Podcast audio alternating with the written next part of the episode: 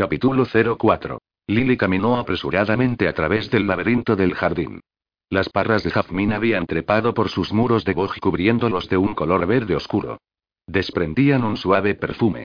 Andaba con paso ligero y suave sobre la fría y sedosa hierba, oyendo en la distancia la tintineante música y la risa de los juerlistas, los sonidos del baile que, procedentes de la mansión, se extendían y flotaban sobre los jardines adyacentes.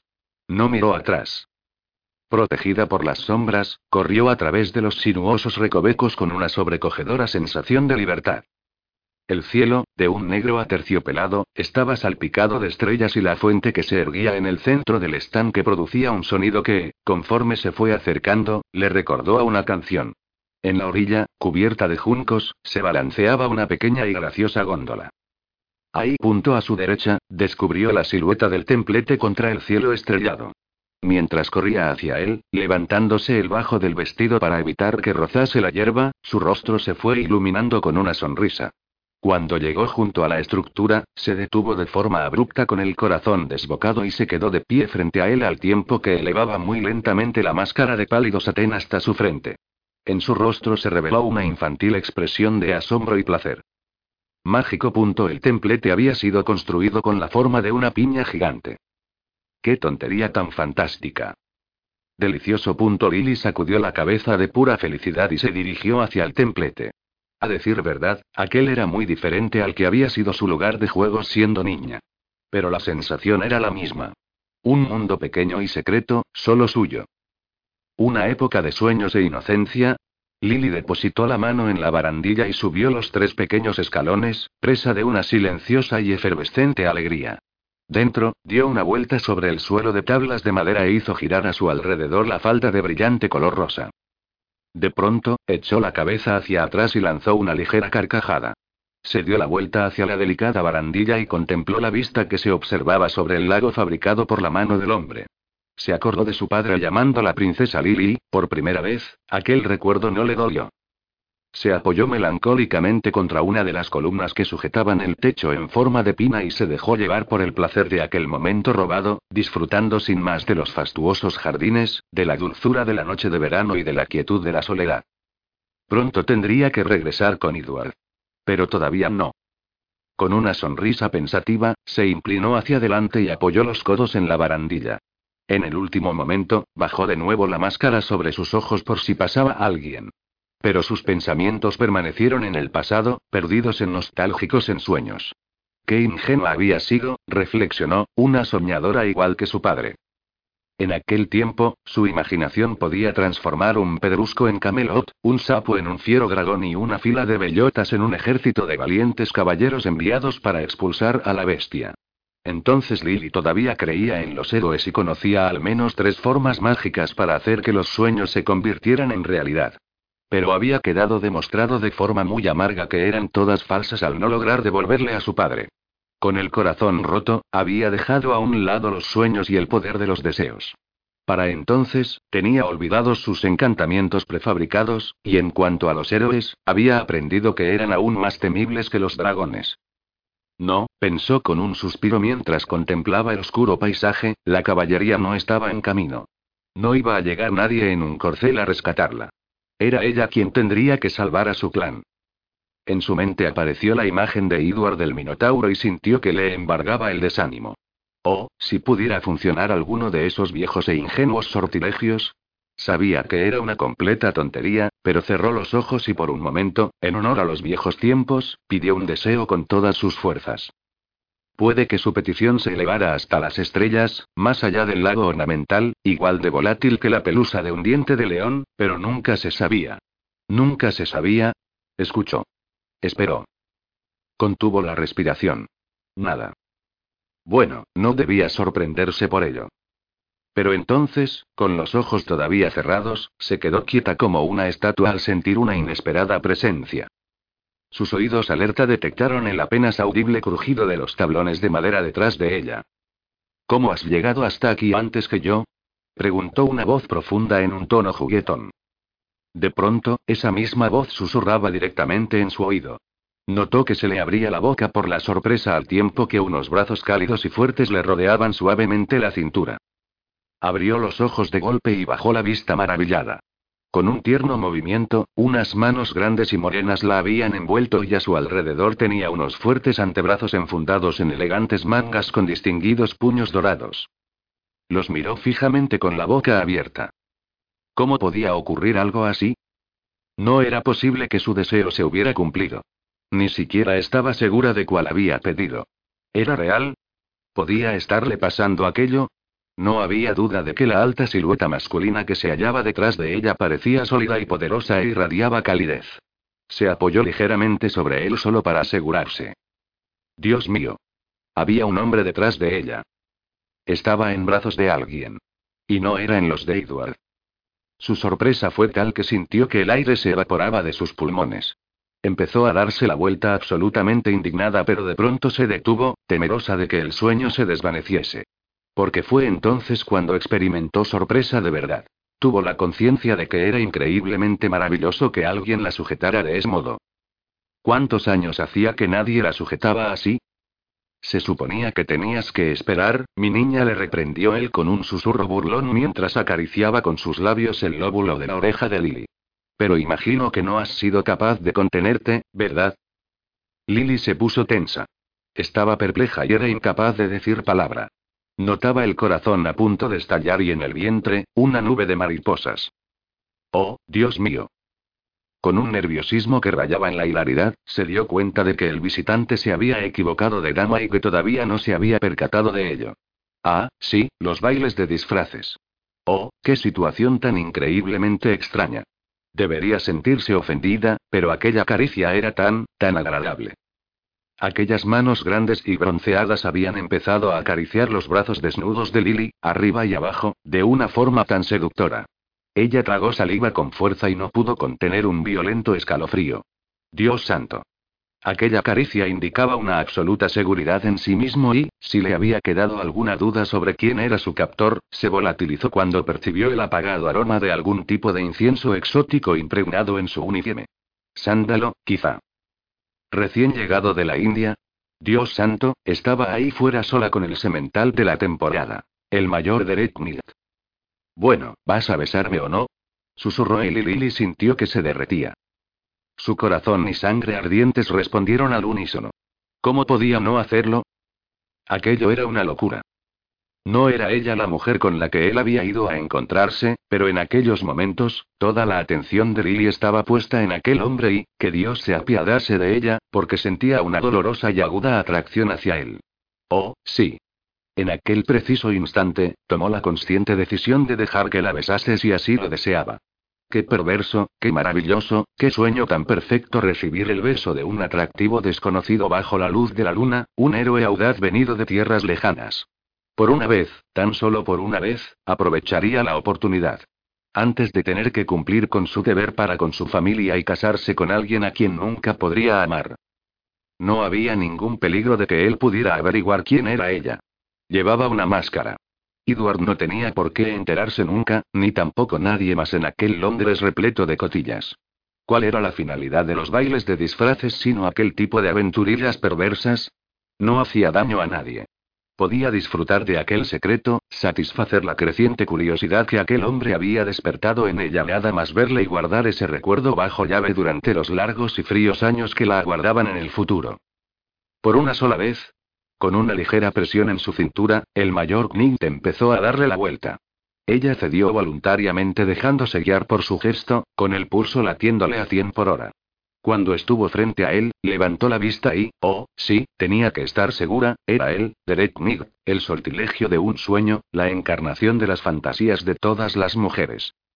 Ahora que estaban tan cerca, Lily podía apreciar lo increíblemente guapo que era aquel hombre. Pasó la mirada por su rostro cincelado con aquella estructura fuerte, hermosa, angulosa. Sus cejas, gruesas y oscuras, parecían bonitas plumas y sus esculpidos labios ponían una tentación. Sin embargo, lo más mágico de su rostro eran aquellos ojos magnéticos y penetrantes de un color azul pálido que recordaba al acero en medio de la noche, unos ojos llenos de misterio. Lily miró dentro de la profundidad relumbrante de su mirada y percibió el momento en que Derek descubría su error. Este arrugó la frente, se echó ligeramente hacia atrás y enarcó una ceja. La miró fijamente y sorprendido. La había reconocido. Usted. exclamó. Lily le sonrió maliciosamente y los finos labios de Derek se abrieron sorprendidos dejando que sus blancos dientes resplandecieran en medio de la oscuridad. Dejó escapar una suave risa. ¡Qué error tan afortunado! ¿No es lo que esperaba usted, mayor? dijo Lily en un tono de burla levantando la barbilla. Mejor, mucho mejor. Su potente mirada repasó el cuerpo de Lily de arriba abajo, pero de pronto pareció vacilar y no se acercó. De algún modo, a Lily le pareció atractiva aquella repentina precaución. La vi en la escalera, le dijo él. Lo sé. Estaba mirándome fijamente. Huyó de mí, le dijo él frunciendo el ceño y en tono de reproche. Bueno, ahora no estoy huyendo, repuso Lily sosteniéndole la mirada.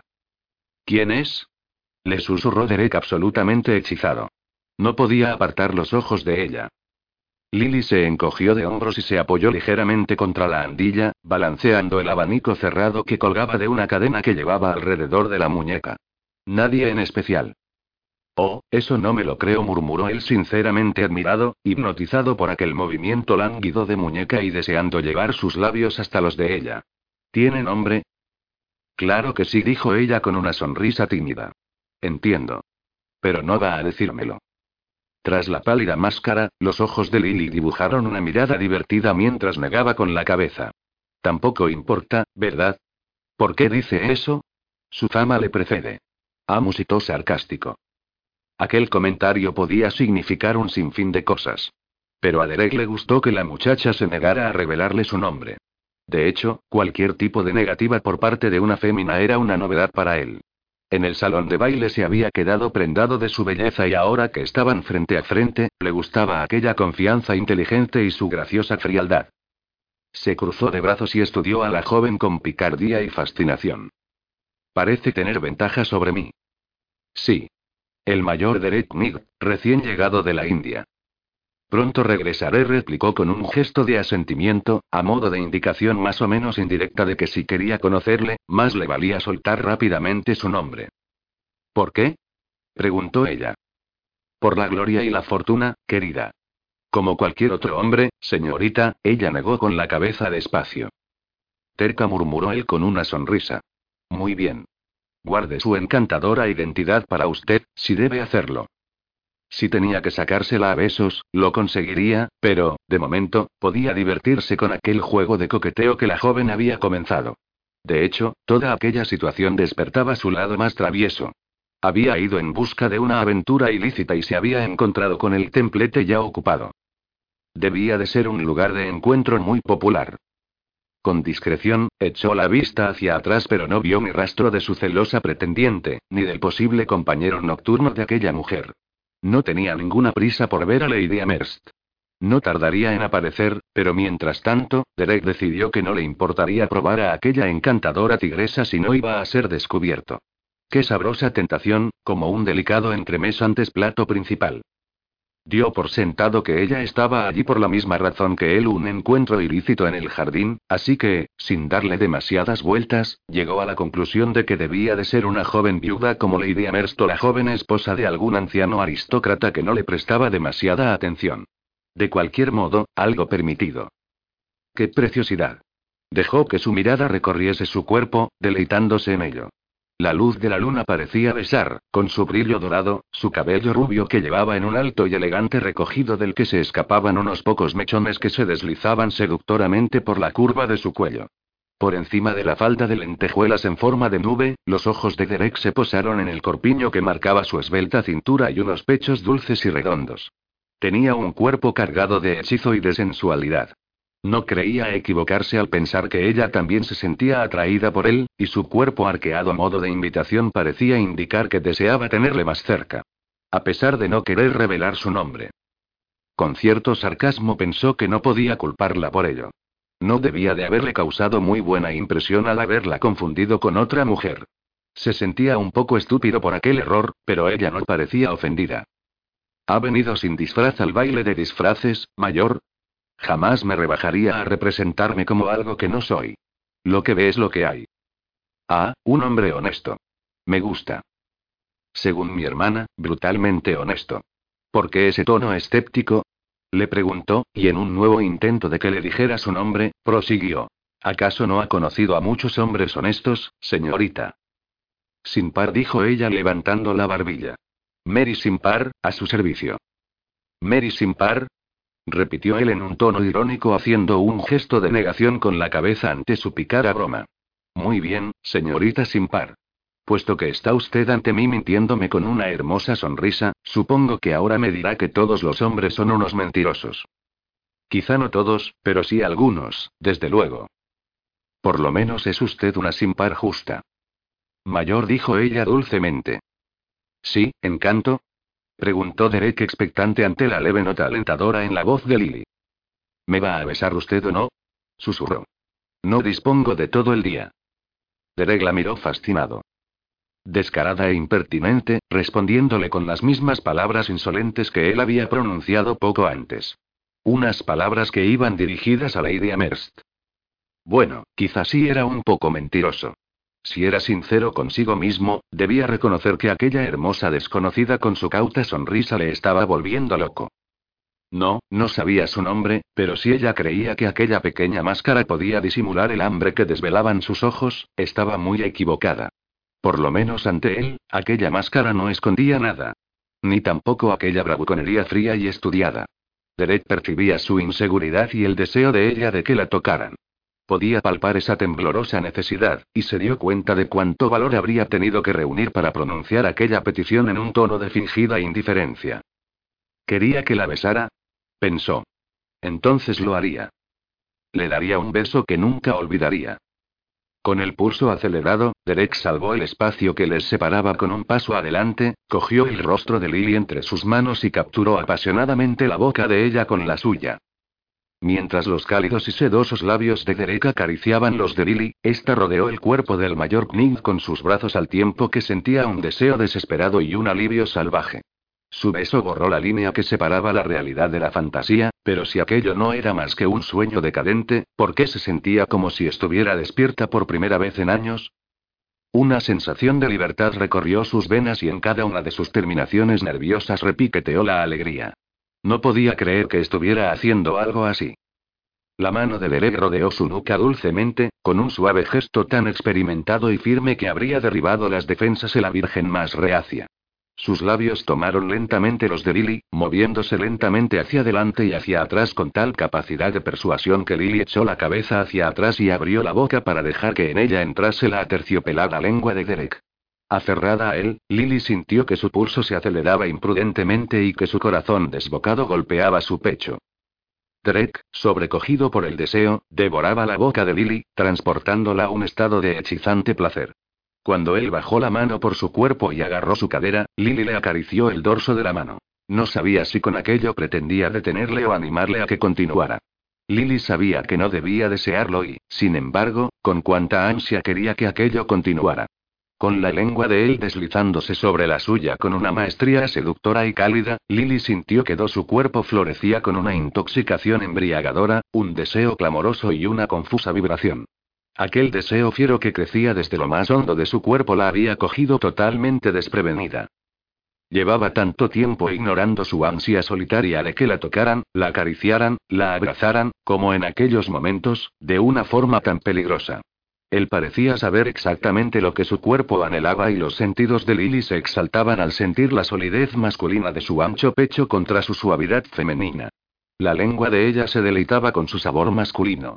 Amoldó sus manos sobre los enormes hombros de él, adornados con doradas sombreras, y cuando él la levantó sin previo aviso y la colocó sobre la barandilla que se hallaba detrás de ella, Lily dejó escapar un gemido. Derek apretó sus caderas contra el tul de la falda de ella y se acercó hacia el ángulo que dejaban abiertos sus separadas caderas. Cuando la lengua de Derek empezó a deslizarse por el cuello de Lily, ella comenzó a jadear, a pronunciar su nombre y a golpear su pecho y su duro vientre, mientras él seguía recorriéndole el escote con sus besos. Oh, Dios mío. Aquello se estaba convirtiendo en algo cada vez más lujurioso y a un ritmo mucho más frenético de lo que Lily esperaba. Pero no era capaz de detenerlo. Pasó los dedos por el negro y sedoso cabello de Derek, deshaciendo la cuidada coleta en la que lo llevaba recogido. Él, concentrado en explorar su clavícula, no pareció molestarse. Era un hombre que sabía exactamente lo que quería. Transida por su pasión, dejó que Derek siguiera explorando. Borracha de placer, se agarró a un poste cercano y estiró su cuerpo, arqueándose ligeramente contra él. Derek, sumergido en el valle que formaban los pechos de Lily, dejó escapar un grudido. Oh, por el amor de Dios, no haga eso, dijo de pronto él. ¿No le gusta? Me gusta demasiado, repuso. Derek se irguió y, tomando el rostro de Lily entre las manos, volvió a beber con suavidad de sus labios. Lily era una tea ardiente. Aquel modo delicado de tocarla hacía que sintiera deseos de arrancarle el uniforme. Vámonos de aquí, propuso Derek con un susurro ronco. Ahí hay un bote y podría llevarla al lago a través. Lily le miró directamente a los ojos ardientes y deseó con todo su corazón irse con él. ¿Qué querría decir exactamente con lo de llevarla? Se preguntó. De cualquier modo, no se atrevía a hacerlo. No, no creo que sea una buena idea.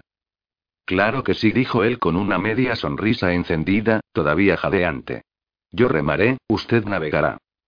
Qué difícil era resistirse a aquella sonrisa. Mayor, no se rema en una góndola, le informó ella intentando recuperar algo de serenidad y haciendo un esfuerzo por no abrazar de nuevo a aquel delicioso pagano y besarle.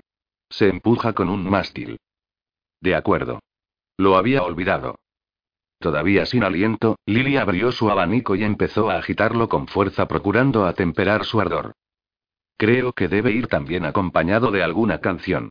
En italiano. ¿Una canción? Creo que eso va más allá de mis obligaciones. No cantaría para mí.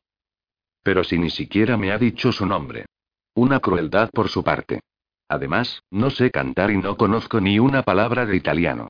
Solo un poco de latín, como tempus fugit, querida, dijo él en un tono ansioso. Si está dispuesta, tenemos que darnos prisa. Ay, se me olvidaba que tenía usted una cita previa, le recordó Lily con cierta ironía, que contenía, sin embargo, un suave reproche fruto de una punzada de celos. Le aseguro que puedo cancelarla. Vámonos antes de que aparezca. Navegaremos hasta el otro lado del lago y nos daremos un baño a la luz de la luna. Desnudos especificó Derek con una mirada ardiente. Lily se echó a reír al oír el divertido énfasis que Derek había dado a la palabra aunque no le cabía duda alguna de que hablaba en serio. Es usted un auténtico don Juan, ¿verdad? Mayor. exclamó Lily repentinamente cuando él la levantó de la barandilla y la tomó en sus brazos. Y sin mucho convencimiento, insistió. Déjeme en el suelo. No, me la llevo conmigo, la informó atravesando con ella el templete. Después de todo, alguien tiene que ayudarla a escapar. ¿Escapar de qué? Usted dirá. Lo único que sé es que estoy aquí para rescatarla.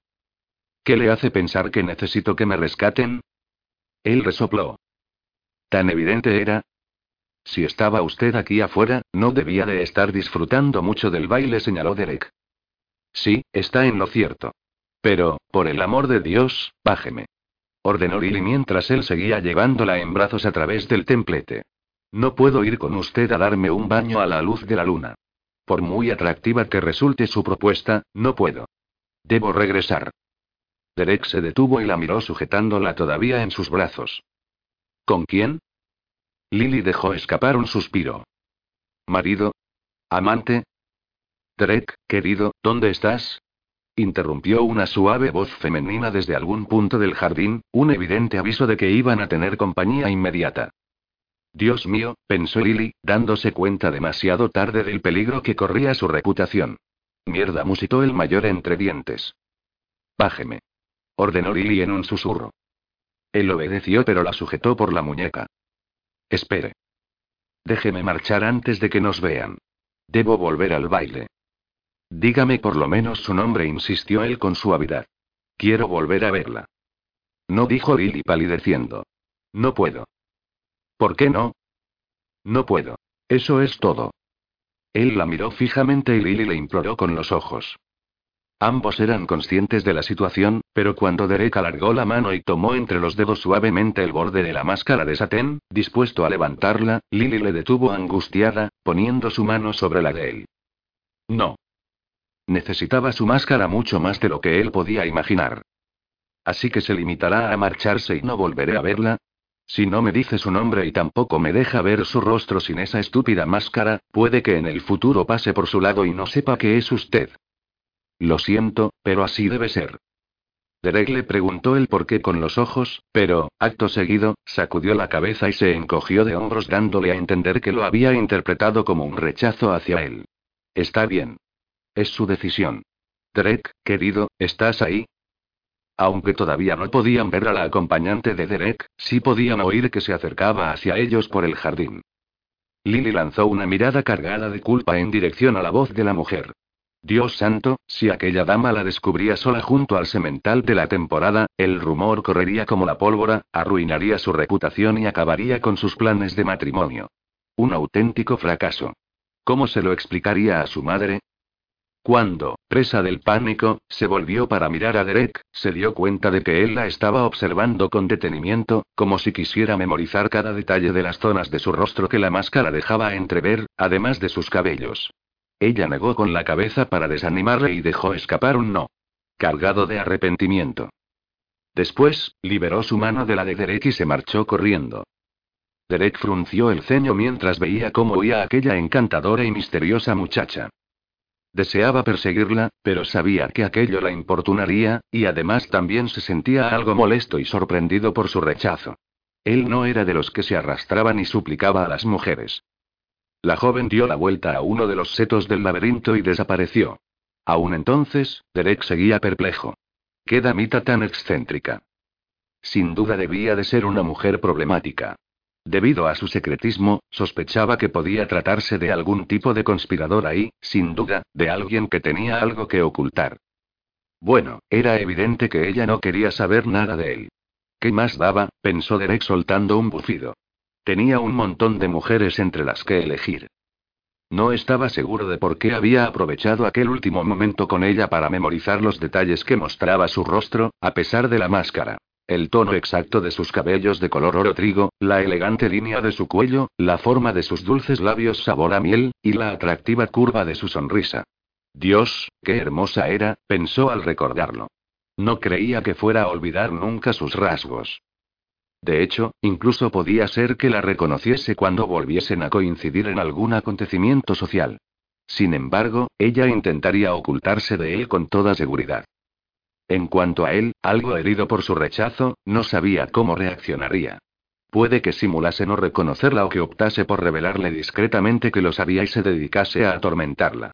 Un poco de perversa diversión. La segunda opción iba más acorde con su carácter. Derek. Cariño. Derek dejó escapar un suspiro aburrido al oír la voz cercana de Lady Amherst. Sopesó la posibilidad de escapar antes de que ella le descubriera, pero, en ese momento, un diminuto brillo en el suelo del templete llamó su atención. El brillo provenía de debajo de la barandilla, justo en el lugar donde Derek y Mary sin par a punto estuvieron de dejarse llevar por la pasión. Se dirigió hasta allí y sus ojos descubrieron un pequeño objeto metálico. Se agachó para recogerlo.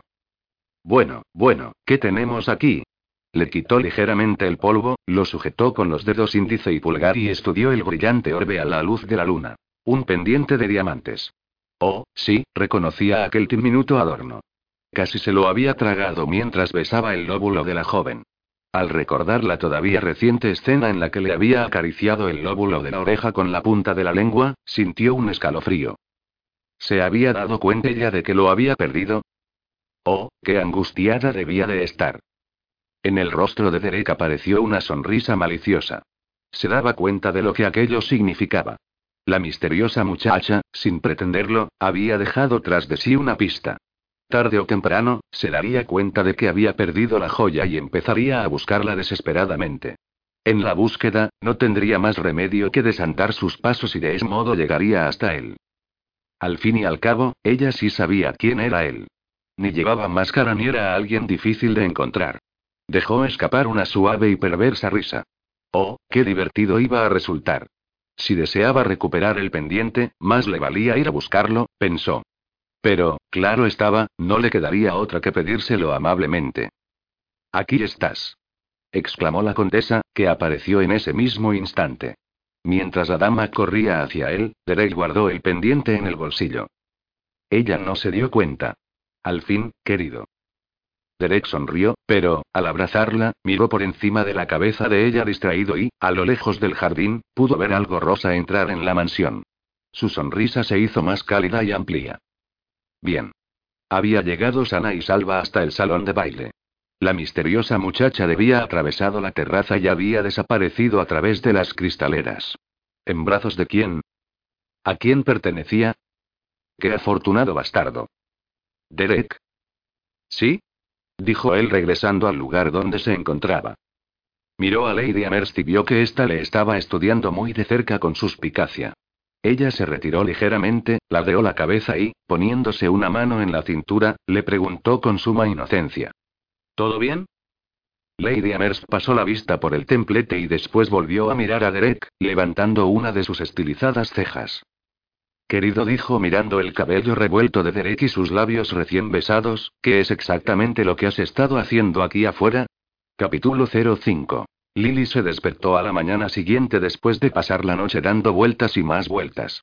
En cuanto abrió los ojos, los temores y las preocupaciones que la habían mantenido despierta hasta el alba regresaron con una fuerza arrolladora.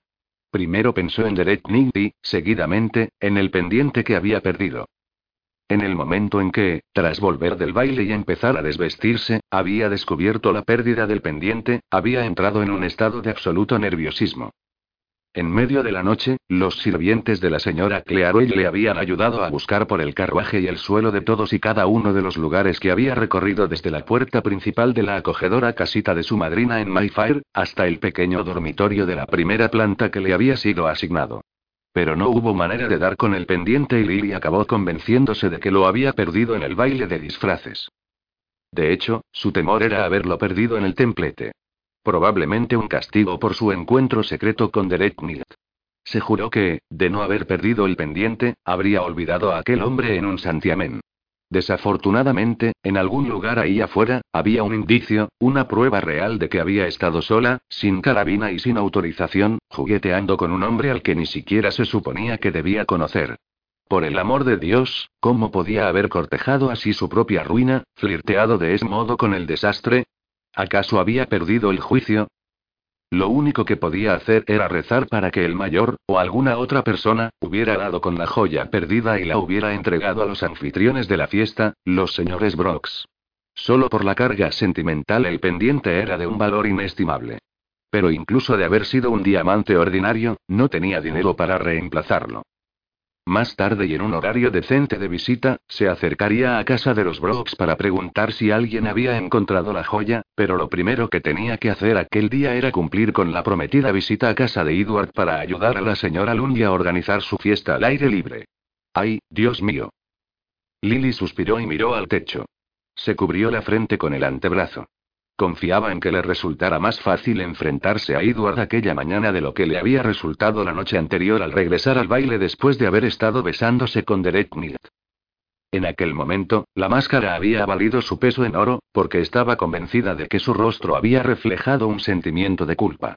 Por lo que había observado, Edward no había notado nada extraño, en parte gracias al abundante alcohol ingerido y, también, a que tenía la mente ocupada en la reunión del comité, Mientras tanto, lo más probable era que el mayor se hubiera quedado fuera con su amiguita, puesto que no volvió a verle en el baile. Lily confiaba en que le resultaría más fácil actuar con naturalidad delante de su pretendiente visitando su imponente mansión. De cualquier modo, más le valía ponerse en marcha.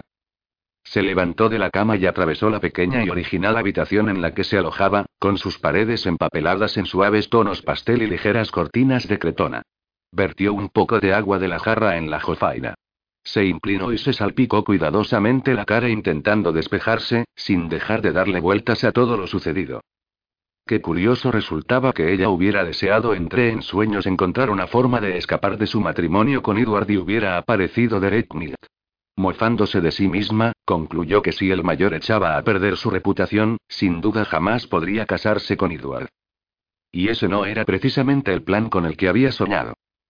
Cogió una toalla y se secó el rostro con ligeros toques. Después, se miró al espejo con el ceño fruncido y reparó en las grandes ojeras de su rostro. Después de toda una noche de preocupación e insomnio, seguía estando aterrada ante la idea de ser descubierta, tanto por parte del mayor en el caso de que averiguase su nombre, como por parte de los insaciables cotillas de los círculos sociales, si se enteraban de aquel beso. ¿Qué diablos le había ocurrido la noche anterior? ¿Cómo podía haber corrido semejantes riesgos, especialmente sabiendo lo cerca que había estado de arruinar su reputación en el pasado? A veces le parecía que toda su vida no era más que una mentira. Pero Derek Ning parecía ver dentro de ella. Un hombre honesto. Según mi hermana, brutalmente honesto, Lily soltó un bufido al recordar sus palabras. Parecían amables, pero no tenía motivo alguno para confiar en él, y hacerlo habría sido demasiado arriesgado. No se habría quitado la máscara la noche anterior ni aunque se lo hubiese suplicado. Lo cierto era que Lily tenía sobrados motivos para temer que él descubriese su identidad. Si lo hacía y no se comportaba como un caballero, había un sinfín de horribles modos de utilizar aquella información contra ella. Podía chantajearla y obligarla a hacer lo que él quisiera. Lily sintió un escalofrío no solo de miedo y lanzó la toalla a un lado con rabia. Qué tonta era. Qué rematadamente tonta. Al besar a Derek Mig, había colocado su futuro, su reputación y el bienestar de su familia al borde de un precipicio. Y sin embargo, por alguna razón, no era capaz de reunir suficiente sentido común para estar arrepentida. Su sueño sufrió el asedio de tumultuosas imágenes de guerra. La cabeza de Derek se agitó ligeramente sobre la almohada y sus músculos se tensaron bajo la ligera sábana. En medio de la batalla, el carro volvía a romperse. Debía llevar algo, a alguien. Quizá eran víveres para los hombres. Pero los atemorizados caballos no cooperaban y las malditas ruedas hacían que el carro cargado de víveres se viniera abajo. Se dijo que podía arreglarlo. Podía arreglar cualquier cosa. Por algo era el hombre más mañoso del regimiento. Pero el viaje no acababa nunca y Derek empezaba a pensar que no avanzaban en ninguna dirección. En ninguna dirección.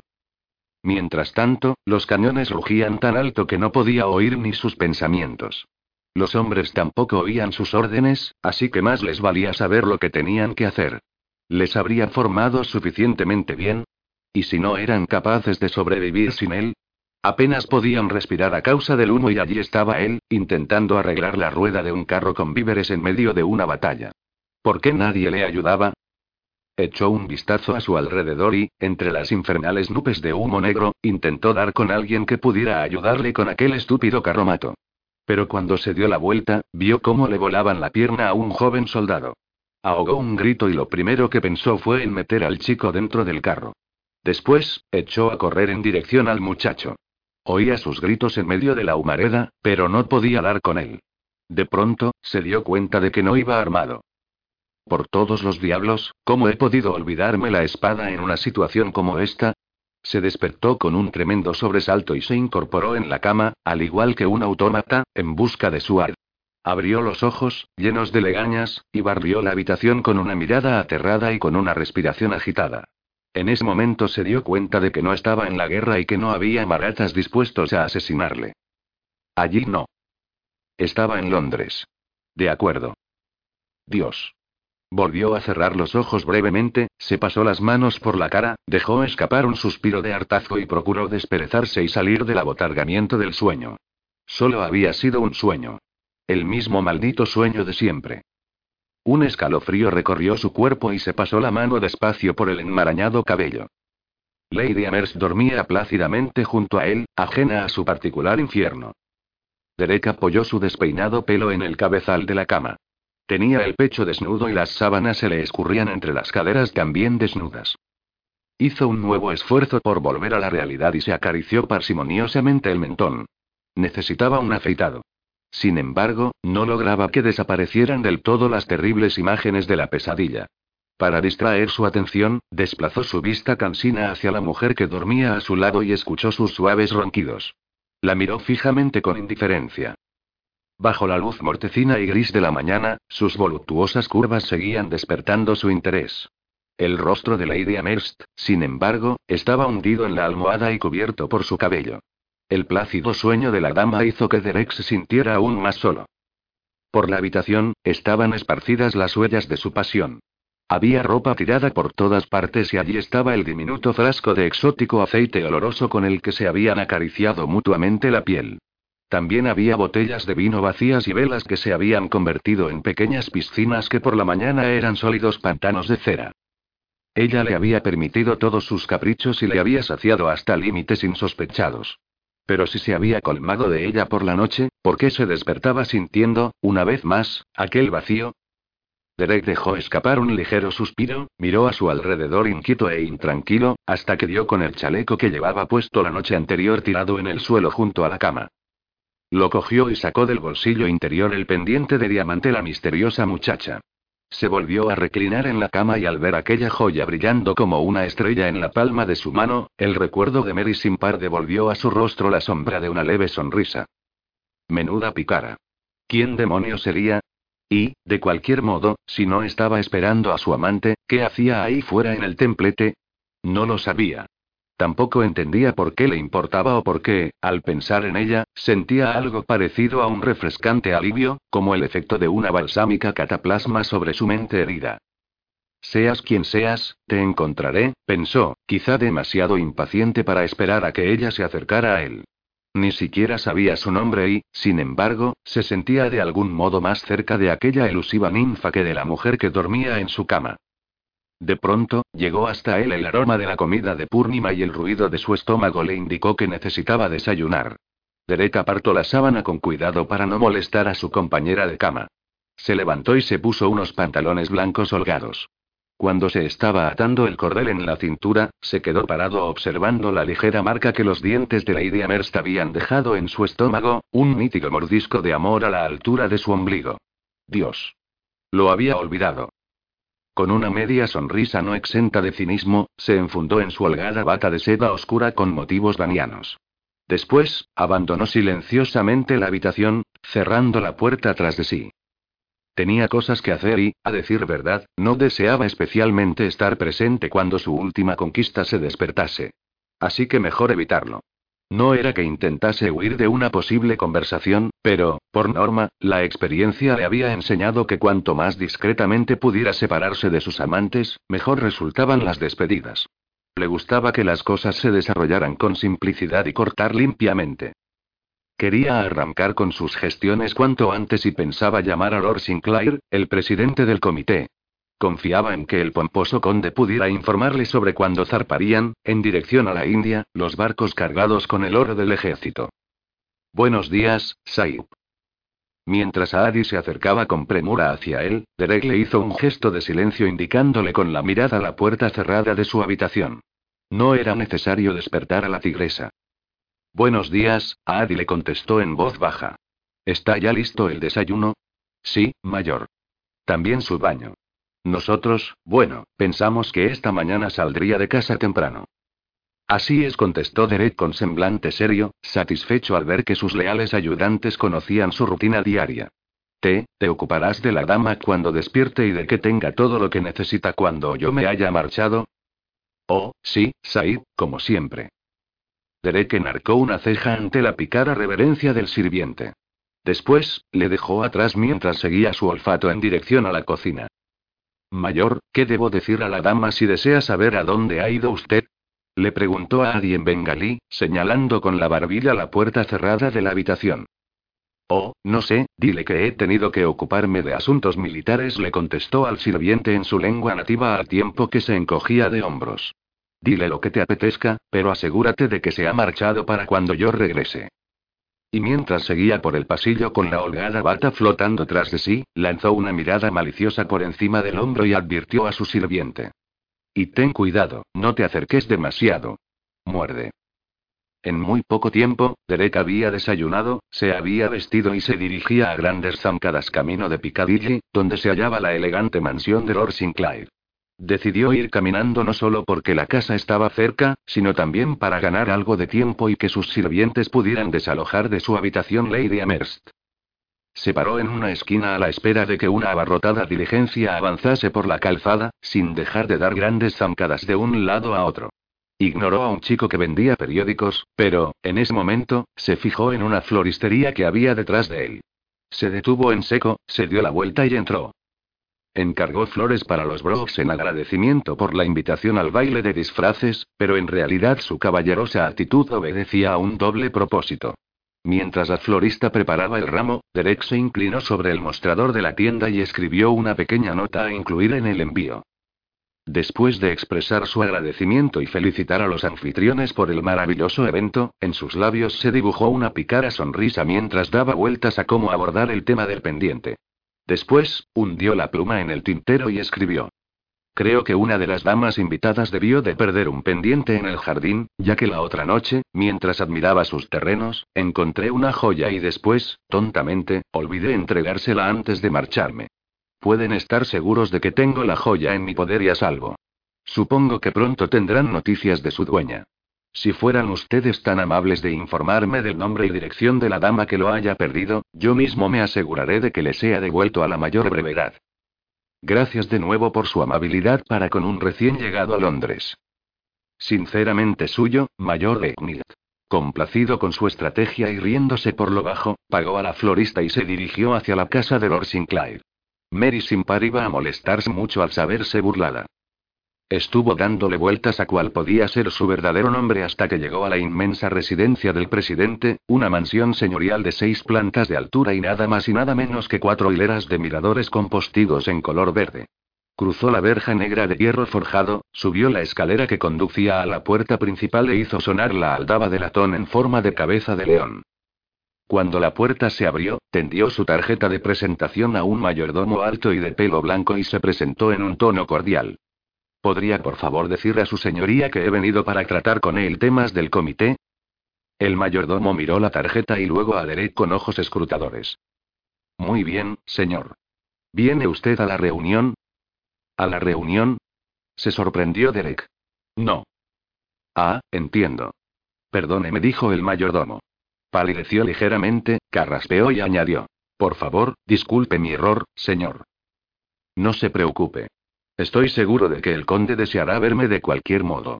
Ayer mismo testifiqué delante del comité, dijo. No estaba acostumbrado a tener que dar explicaciones a los mayordomos, pero el desliz del sirviente al informarle de que estaba teniendo lugar una reunión en la casa indicó a Derek que se estaba tramando algo, así que consideró necesario ganarse la confianza de aquel hombre. Al fin y al cabo, era él quien tenía el poder de impedirle o no ver a Sinclair. Por supuesto, mayor. Entre. Avisaré a su señoría de que está usted aquí.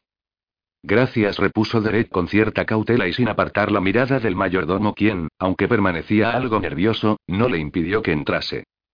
Al atravesar el umbral, Derek se quitó el sombrero y siguió al mayordomo a través de un recibidor con suelos de mármol negro y blanco, hasta llegar a una elegante antesala. Le pidieron que esperara allí. Algo extraño ocurría, pensó Derek.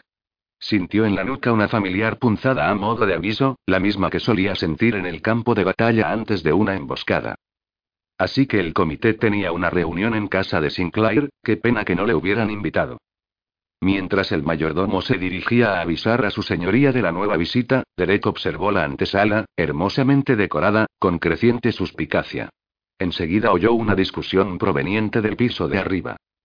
Levantó la cabeza y miró al techo intentando distinguir lo que decían las ahogadas voces en lo que, a todas luces, era una discusión. Parecía que provenían de la habitación que estaba justo encima de donde él se encontraba. Contésteme. Gritó alguien. Derek enarcó las cejas al tiempo que un montón de voces ahogaban la ininteligible respuesta. El mayordomo debió de interrumpir en ese momento la reunión y discusión a puerta cerrada que estaba manteniendo el conde con el resto del comité, porque, al instante, cesaron las voces. Derek se sentó en un sillón cercano dispuesto a esperar, procurando aparentar indiferencia, pero sintiéndose cada vez más incómodo. Transcurrieron varios minutos. En actitud vigilante, Derek observó la sala. Esperaba que en cualquier momento apareciera el mayordomo y le dijese que su señoría no estaba en casa. Sin embargo, fue el mismísimo Sinclair, viejo y corpulento, quien abrió la puerta de la antesala y entró con paso cansino, el rostro acalorado y aspecto malhumorado.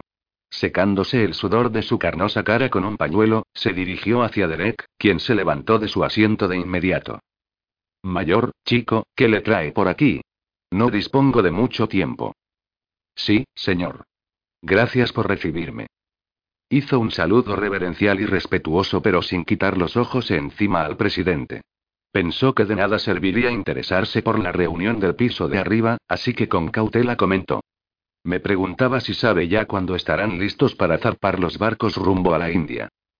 ¿De ayer para hoy? exclamó el viejo, sorprendido él mismo de dejar entrever claramente su mal humor. Cálmese un poco, muchacho. Tendrá que ser paciente.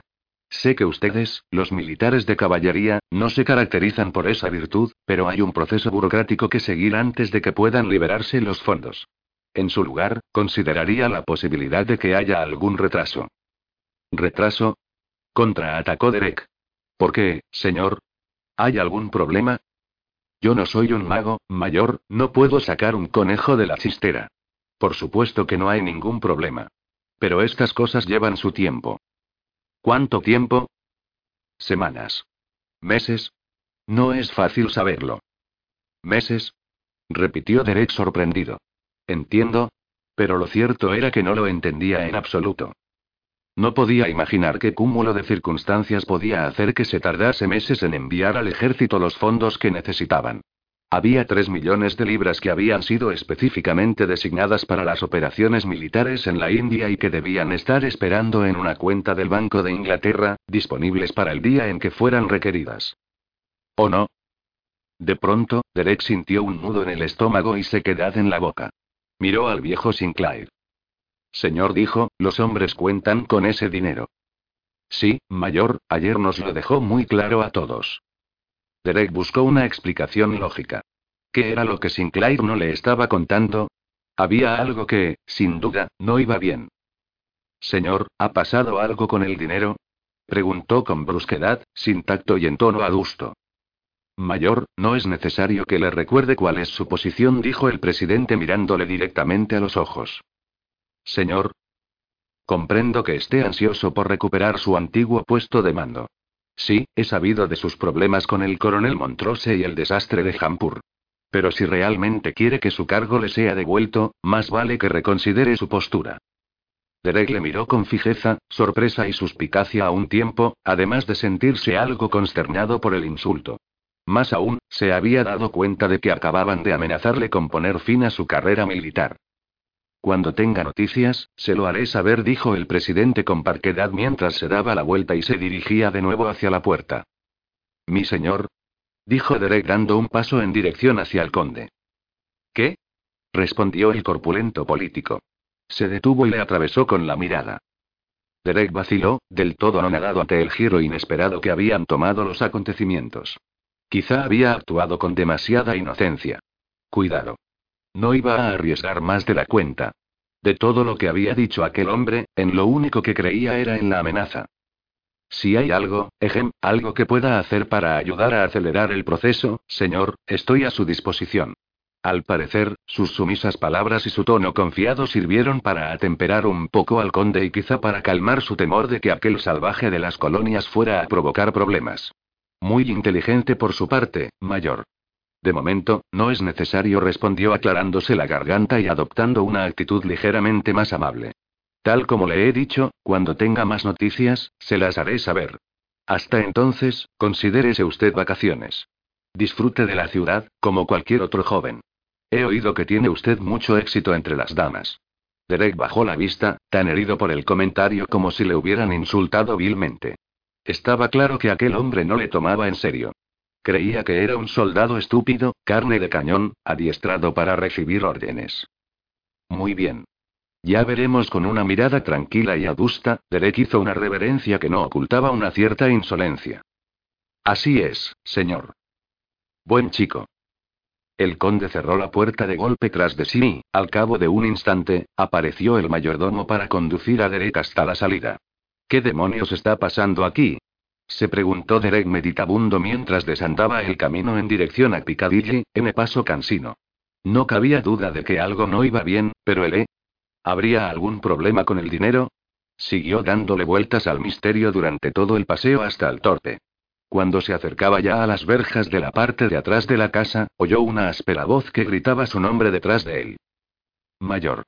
Mayor Derek Mead inquirió la voz de un hombre con acento cockney y tono muy bajo, como si tuviera miedo de llamar la atención. Derek se detuvo en seco y se dio la vuelta sorprendido. ¿Sí? Vio a un cochero con pinta de llevar bastante tiempo esperando, apoyado en un carruaje negro que estaba aparcado al otro lado de la calle. ¿Esperándole a él? El cochero, un tipo bajito y nervioso, se apartó del coche y se dirigió lentamente hacia Derek.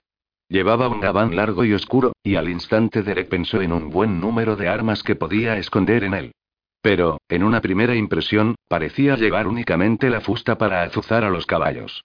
Bajo el ala baja y doblada de su negro sombrero, podía entreverse el rostro curtido de un hombre fornido. ¿Puedo ayudarle en algo? Me llamo Bates, señor. Me ha mandado mi señor a recogerle. ¿A recogerme? repitió Derek. Maldito fuera. ¿Cuál de sus últimas conquistas había olvidado mencionar que estaba casada? Irguió el mentón. ¿Quién es su señor y qué tiene que ver conmigo? Trabajo para el señor Edward Lundy, un hombre de la compañía, señor, dijo el cochero. Comentó que quizá usted estuviera interesado en hablar con él de asuntos del comité. Derek sintió una inmediata curiosidad. Pero también podía tratarse de una trampa. El fiero secuaz del señor Lundy echó un vistazo a la calle como si quisiera comprobar que no hubiera nadie observándoles. El señor Lundy puede, puede que tenga cierta información para usted, mayor. Está bien, entonces no nos demoremos, dijo Derek en tono resuelto, dispuesto a asumir el riesgo. Caso de que alguien tuviera planeado hacerle daño, no cabría duda alguna de que Derek tenía una larga experiencia defendiéndose. Se subió al coche seguro de sus habilidades con la espada y la pistola. Si Lundy tenía información y estaba dispuesto a hablar, Derek estaría encantado de escucharle. A saber. Quizá obtuviese algunas respuestas.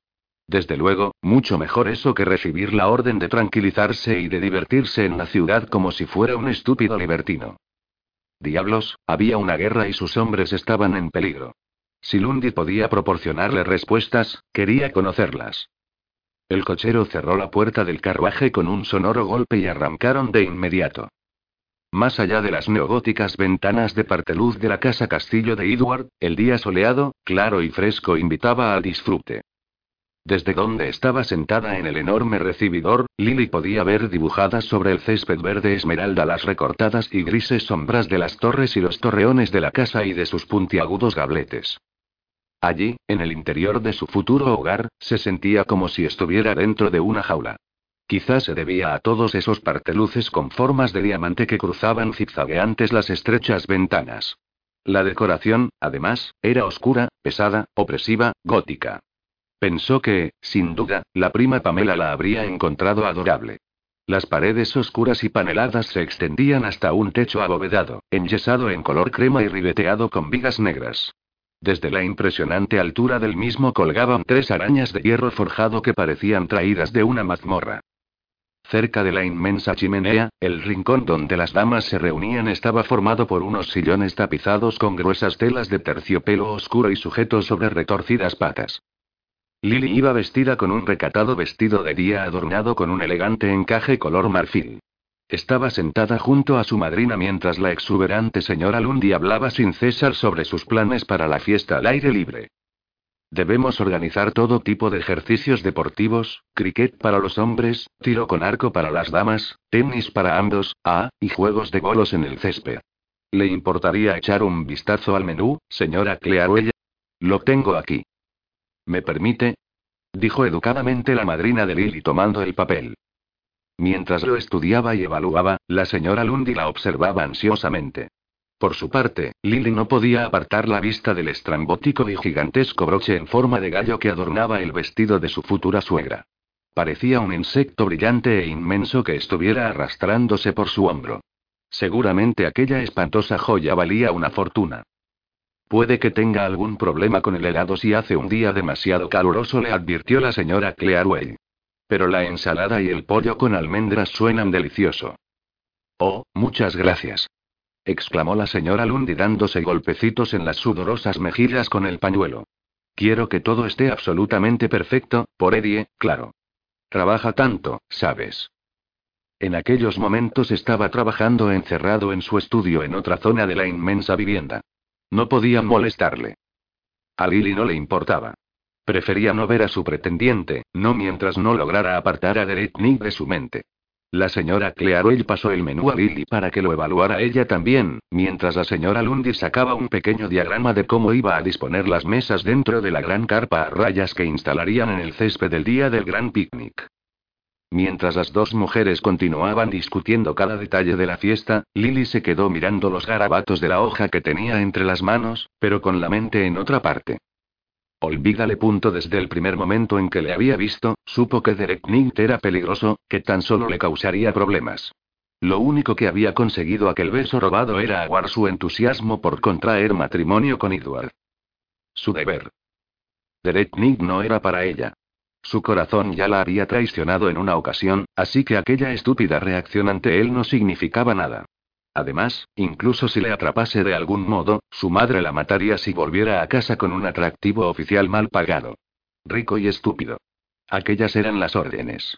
¿Por qué había de atormentarse con lo que no podía ser? Si no se casaba con Eduardo con alguien tan rico como él, debería vender Balfour Manor y eso le rompería el corazón. Sería como admitir la derrota y la ruina, fallar a su familia. La última palabra de tierra sobre el féretro del honor de la familia Balfour. Todo dependía de su éxito. Si pudiera tan solo dejar de pensar en las manos de Derek Mead, aquellas manos grandes y morenas que acariciaban su cabello. Manos duras y fuertes, y experimentadas y tiernas, también. Todavía podía sentir la magia de su tacto cuando le tomó el rostro, le acarició el cuello y los brazos. Era como si sus fantasías acerca del templete hubieran dado un giro en una dirección diferente, lejos ya de los sueños infantiles, más acordes con las necesidades y los anhelos de una mujer. Dios. Se removió en su asiento y pasó la punta de la lengua por sus labios. No podía ser. ¿Habría deseado tanto estar por encima de esas cosas? ¿Qué opina al respecto, mi querida señorita Balfour? Perdón, respondió Lily al tiempo que se aclaraba la garganta e intentaba centrarse, sintiéndose tremendamente culpable. Ah, ¿qué tenemos aquí? bromeó la señora Lundy. Nuestra joven damita estaba perdida en algún sueño romántico, ¿eh? Oh, lo siento. La señora Lundy preguntaba qué te parecía mejor para la anidación de mediodía, el pífano y los tambores o la banda de música.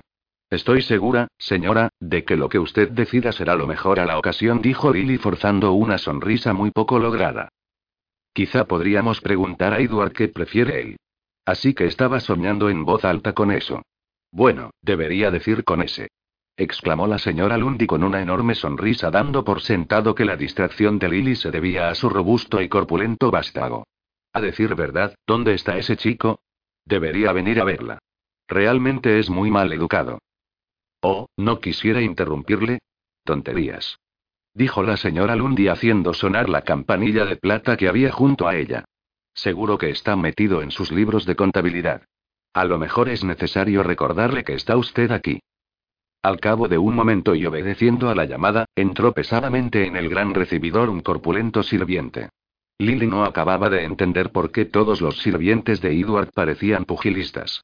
Pero a la señora Lundy no le intimidó lo más mínimo dar órdenes a aquel tipo de tamaño impresionante. ¿Podría, por favor, decir a mi hijo que venga a presentar sus respetos a las damas? No pueden estar esperando todo el día a que mueva el culo. Sí, señora, farfulló el sirviente mientras la señora Clearwell se volvía discretamente hacia Lily y ponía los ojos en blanco ante el vocabulario de la grama. Lily sofocó una discreta tos detrás de su blanco puño enguantado. Bueno, Estoy segura de que estará aquí en un santiamén, dijo una triunfante señora Lundy.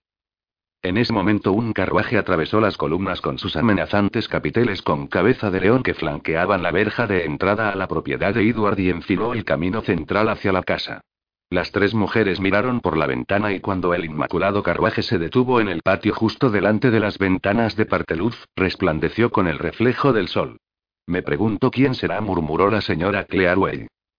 El eco de los pasos arrastrados del sirviente retumbó contra el techo abovedado del recibidor e interrumpió a las damas. El criado se detuvo y, sujetándose las manos detrás de la espalda, dijo. El señor desea comunicarle que está a punto de reunirse con un socio, señora. Ofrece sus disculpas y dice que vendrá lo antes posible. Me ha pedido que les informe de que no tardará mucho pero que no desea causar ninguna molestia a las damas. Tráiganos unos refrescos, pidió en tono algo déspota la señora Lundy. Té, galletas.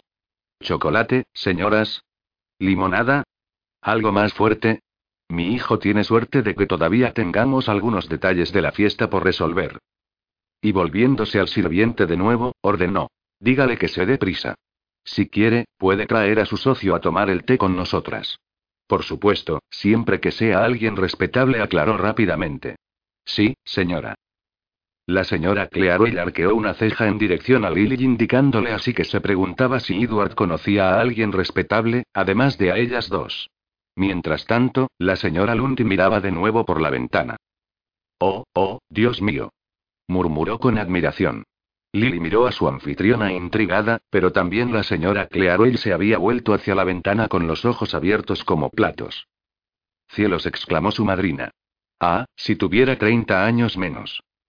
Doy fe de que esto sí es una buena pieza masculina, si es que soy capaz de reconocer una, asintió la señora Lundy con una sonrisa lasciva. Alucinada ante la reacción de ambas mujeres, Lily las miró presa de una estupefacta hilaridad y, después, echó un vistazo a través la ventana para observar por sí misma esa buena pieza masculina. Cuando sus ojos se posaron sobre él, no solo estuvo a punto de caerse de la silla, sino que, de haber podido respirar, habría lanzado un chillido. No podía moverse ni pestañear. Derek Milt. El color desapareció de su rostro por completo. Oh, por Dios y por todos los santos, ¿qué podía estar haciendo allí? Por su cabeza pasaron 16 explicaciones diferentes, pero la mayoría carecían de sentido y eran a cual más funesta. Tenía el corazón desbocado, la tez palidísima y en su mente solo podía distinguir con claridad las siguientes palabras. Oh, no. Oh, no. ¿Por qué está aquí? Estoy perdida. Iba vestido de civil y estaba diez veces más atractivo de lo que recordaba de la noche anterior. Pero por más que pestañeaba deseando que la alucinación se desvaneciera, resultó que no era una ilusión. Realmente era él, se encontraba allí y ella estaba perdida. Era evidente que su transgresión había sido descubierta. Pero ¿cómo? ¿Cómo había sido posible? Por si no fuera suficientemente aterrador verle allí, su temor se transformó en pánico cuando, a través de la ventana, pudo ver a Edward caminando lentamente hacia él. Ni sonrieron ni se dieron la mano. Dios mío. Pensó Lily. No pueden recurrir a la violencia. No tenía duda alguna de quién saldría victorioso caso de que se enfrentaran en un duelo, pero ella necesitaba a Edward vivo. No le servía de nada muerto. Oh, aquello era terrible. Caminaron el uno junto al otro con gesto inescrutable en dirección hacia los establos, dejando a Lily tratando de dilucidar qué estaba ocurriendo. Su mente hiperactiva no tardó en hilar algunas ideas nefastas. Alguien les había visto la noche anterior y se lo había dicho a Edward. Puede que la mujer que había ido a encontrarse con Derek en el jardín hubiese sido testigo de su beso y les hubiera contado a otras personas lo que había visto. Y si Edward había ordenado llamar a Derek para castigarles primero a uno y luego al otro. Un momento. Algo peor. Mucho peor. Ambos habían estado en la India. ¿Y si resultase que Derek y Edward ya se conocían? ¿Y si los ojos azul claro y el rostro de Ángel del Mayor escondiesen un alma de diablo? ¿Y si Edward y él estuvieran conchavados? A lo mejor Edward había convencido a Derek para ponerla a prueba. No pondría la mano en el fuego por el ancestral Minotauro. Tenía una vena despiadada y quizá intuía que ella no era realmente tan pura y recatada como aparentaba. Oh, señor. Se había metido de lleno en una trampa. Lily se quedó ahí sentada, callada y petrificada, sin saber qué hacer, mientras el sirviente de los Lundy acercaba el carrito con los refrescos. Estoy muerta, concluyó aturdida. Se sentía paralizada, atrapada, del todo impotente ante el destino. Como uno de esos pobres aristócratas franceses convertidos en miserables prisioneros en fila ante la guillotina. Todo ha terminado. Estoy deshonrada, no podía hacer nada más que esperar y ver cómo se desarrollaban los acontecimientos. Más le valía tomarse un buen sorbo de té Darjeeling y tratar de calmarse, pensó medio histérica, a pesar de seguir sentada más recta que el palo de una escoba, en un intento de disimular su angustia. ¿Qué más podía hacer? ¿Echar a correr? ¿Qué sentido tenía si su conducta licenciosa había sido descubierta? La escandalosa verdad la perseguiría. Por eso se había escondido en Balfour Manor todos aquellos años, por eso su abuelo le había dejado la casa a ella en herencia, porque era un lugar seguro en el que esconderse para la siguiente ocasión en la que el mundo se viniera abajo. Lo que no esperaba era que esa próxima vez llegara tan pronto. De cualquier modo, de momento se limitaría a intentar recobrar su valor. El corazón le latía con fuerza. Con una extraña indiferencia, observó cómo la señora Lundy servía el té. Pero cuando aceptó la taza y se la llevó a los labios, las manos le temblaban de tal modo que a punto estuvo de verter todo el líquido. Capítulo 06. Mayor le saludó Lundi, atravesando el patio y haciendo crujir la grava bajo sus botas. Me alegro de que haya venido. No sabía que tuviera elección, respondió Derek cerrando con fuerza la puerta del carruaje y lanzando una mirada suspicaz a la casa y al paisaje. Con una mirada no exenta de dureza, Lundy le indicó los establos. Demos un paseo, propuso. Eso hicieron y conforme se acercaban al establo, el aire se llenó de fieros ladridos. ¿Un perro guardián? Un monstruo farfulló Lundy. No se preocupe, está encerrado. Y seguidamente, con la vista fija en la puerta del establo, abierta de par en par, murmuró: ¿Ha ido bien con el presidente? ¿Está enterado? preguntó Derek y le miró realmente sorprendido. Por supuesto. He recibido órdenes de entablar amistad con usted. ¿De verdad? ¿Y eso por qué? Lundy le miró con recelo, dureza e hizo un gesto que transmitía cinismo y malicia. Espere un momento. No puedo oír ni mis pensamientos. Maguire. Gritó a un mozo al tiempo que entraban en el establo. Haz callar a ese perro. Señor, con todo mi respeto, no pienso acercarme a esa cosa, respondió el muchacho, palideciendo. Ah, no, vociferó Lundy. Tienes suerte de que no te utilice para alimentarle. ¿Dónde está Jones? Derek miraba alternativamente al asustadizo sirviente y a Lundy, algo sorprendido de que este último aceptase que un sirviente se negara a acatar sus órdenes. Está en la cochera. ¿Voy a buscarle? Déjalo. De todos modos, el perro solo me hace caso a mí. Maggie añadió Lundy divertido señalando a Derek, enséñale al mayor lo que Brutus te hizo en la mano. El mozo cogió el aviento con el que estaba trabajando con la mano izquierda y levantó la derecha de la que faltaban prácticamente dos dedos. Lundy miró a Derek con una sonrisa a modo de explicación. Venga a echar un vistazo, dijo. Mientras recorría el pasillo central de las lujosas cuadras, Derek observó sobrecogido, aunque sin mostrarlo, la impresionante colección de caballos de su anfitrión. Desconocía quién escogía los caballos de Lundy, pero sin duda sabía lo que hacía. Debía de haber por lo menos dos docenas de los más exquisitos equinos de sangre templada que Derek había visto nunca. Árabes, sangres, anoverianos, cazadores irlandeses. Derek no era un hombre envidioso por naturaleza, pero como militar de caballería los equinos eran su pasión y, al mirar a su alrededor, le resultó bastante desalentador comprobar que aquel patán de Lundy había conseguido lo que más deseaba Derek en la vida. Seguramente aquel gañán ni siquiera sabía montar. Bueno, yo también podría vender mi alma y aceptar un puesto importante en las oficinas de la compañía, pero entonces, ¿quién protegería a sus hombres en el campo de batalla y se encargaría de que estuvieran bien entrenados para plantar cara al enemigo? Pero él también era humano. Ah, maldito fuera.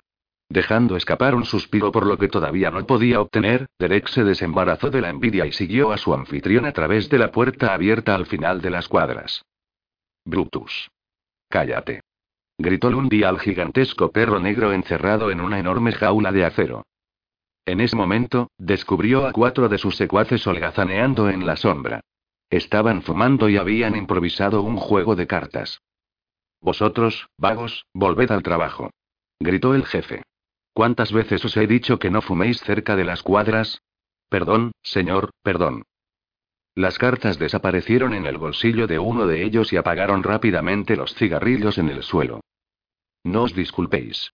Un día de estos prenderéis fuego a este maldito establo y entonces os colgaré del palo mayor. Los empleados de Lundy, todos con aspecto de brutos, se esfumaron. Pero Lundy se limitó a dar una palmada a Derek en la espalda. Venga, vamos. Creo que tenemos algunas cosas de las que hablar. Está bien, musitó Derek sin bajar la guardia. Al volver a entrar en los establos, el anfitrión no pudo evitar alardear de sus ejemplares tan bellos y cuidados y hacer ostentación de ellos explicándole la cantidad exacta que le había costado cada animal. Aparte de eso, Lundy no parecía saber mucho más de sus sangres, pero Derek no hizo comentario alguno. El personaje parecía empeñado en impresionar a Derek o en torturarlo, pero si quería respuestas, lo más inteligente era contentar al hombre y actuar como si realmente estuviera admirado. Y eso no resultaba difícil. Los caballos eran increíbles. Se detuvieron delante de la cuadra de una maravillosa picaza árabe. La yegua mordisqueó el bolsillo del abrigo de Derek en busca de una zanahoria. El mayor acarició el cuello del caballo y decidió reconducir la conversación prudentemente hacia el tema que le interesaba. Así que le han ordenado que entable amistad conmigo, pero ¿quién? ¿Quién cree usted? replicó Lundy. Lord Sinclair. Exacto. Premio para el caballero. Le hice una visita antes de que su cochero me trajera hasta aquí. Estaba en medio de una especie de reunión. Lo sé. Yo estaba allí esta mañana. Ah, ¿y por qué quiere que se haga usted amigo mío? Para evitar que cause problemas, claro. Quiere que le tenga entretenido y así impedir que averigüe usted el pequeño aprieto en el que se encuentra el comité. ¿Aprieto? repitió Derek. Lundy le miró fijamente. Creen que soy estúpido. Pero no me van a cargar a mí el muerto. Yo no tengo nada que ver y no me importa lo que digan. ¿Qué clase de muerto quieren cargarle exactamente? Lundy estudió el rostro de Derek con una ardiente intensidad. Después apartó la vista. No deseaba mostrar todavía sus cartas. Sinclair confía en que usted, mayor, se contentará con pasar una divertida temporada en la ciudad, en una especie de neblinosa juerga, que se pasará las noches londinenses detrás de las damas y las mañanas con un tremendo dolor de cabeza, como suelen hacer casi todos los militares de caballería cuando están de permiso. ¿Y usted opina lo mismo? No, pero me parece útil que Sinclair sí lo crea. Está bien, asintió Derek, que todavía no acababa de entender muy bien de qué iba todo aquel asunto.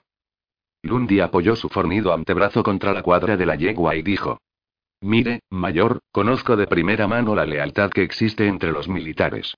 Ayer, al oír su apasionado discurso argumentando las necesidades del ejército, pude ver esa lealtad. Resulta conmovedora y me trajo a la memoria mi época en el ejército. Los hombres de mi unidad, yo también serví en la India, pero en las fuerzas de la compañía. Hizo una pausa y en sus ojos brilló la vieja rivalidad entre las dos facciones. Los militares regulares, al servicio de la corona, siempre habían sido la envidia de las Fuerzas Armadas privadas de la Compañía de las Indias Orientales, creadas para proteger las rutas comerciales de la empresa en la zona. Cuando sus tareas de seguridad rutinarias dejaban de ser tales y se encontraban con una auténtica guerra, había que llamar al ejército regular para que prestara su ayuda y tomara el mando. Las fuerzas de la corona eran consideradas por todo el mundo, incluidos ellos mismos la élite militar. En la guerra, los regulares se unían a las tropas contratadas por la compañía, pero siempre en puestos de mando. Por supuesto, tenían una disciplina más rígida, pero la mayor diferencia, según Derek, radicaba en el esprit de corps. Derek y Gabriel, militares regulares, luchaban por el honor, por el rey y por la patria. Por el contrario, para los soldados de la compañía, como era el caso de Ed Lundy, se trataba más bien de un trabajo. Así que, mientras los regulares solían mirar a las tropas de la compañía por encima del hombro, éstas observaban a los refinados militares de la corona con una mezcla de resentimiento, envidia y admiración. En aquel momento, en la mirada de Lundy se evidenciaban todos aquellos sentimientos. Les conozco, prosiguió Lundy observando con mirada cautelosa la contención de Derek. En la India, solo aguantan los hombres que tienen la osadía de tomar la iniciativa. El que no aprende a decidir por sí mismo es hombre muerto. Así que no, yo no creo que vaya usted a limitarse a relajarse, a beber y a perseguir a las damas mientras espera noticias de Lord Sinclair. Pero su señoría realmente confía en que así sea. ¿Por qué? ¿Qué está ocurriendo? Lundy sonrió saboreando de antemano su información. Dígamelo. Enseguida, mayor, enseguida, que esto no es la India. No está usted en posición de darme órdenes. No me haga perder más tiempo. ¿Hay algún tipo de problema con el dinero, verdad? Respondió Derek entornando los ojos. Lundy echó una mirada por encima del hombro. Después de la votación de anoche, el comité decidió revisar los libros de contabilidad y liquidar la deuda que tiene con el ejército. Pero cuando repasamos las cuentas, descubrimos que faltaban 300.000 libras de los fondos. Derek le miró atónito. 300.000. Eso es. Algún miembro del comité ha estado cogiendo dinero prestado y eso es lo que Lord Sinclair no quiere que usted averigüe. La mente de Derek viajó inmediatamente hasta sus hombres, que se hallaban en primera línea del frente, y que habían sido traicionados. Pero hizo un esfuerzo para salir de su aturdimiento. ¿Por qué me explica todo esto? Porque usted me ayudará a averiguar qué miembro del comité ha cogido esa cantidad. Ah, ¿sí? ¿Por qué? Porque a los dos nos importa lo mismo, mayor. Los hombres. Además, sé qué lugar ocupo entre los miembros del comité, dijo Lundi con una mirada algo apagada. Soy el miembro más reciente y un extraño. Nunca he sido uno de ellos. No provengo de buena cuna.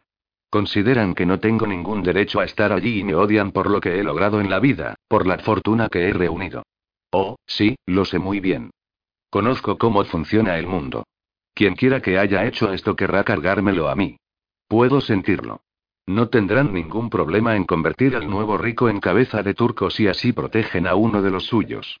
Necesito su ayuda para averiguar la verdad. ¿Qué me propone exactamente? Que unamos nuestras fuerzas para investigar.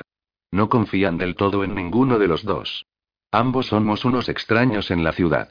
Pero si nos aprovechamos de sus errores de cálculo con respecto a nosotros y, además, trabajamos juntos, quizá logremos llegar al fondo de todo esto y averiguar dónde está el dinero.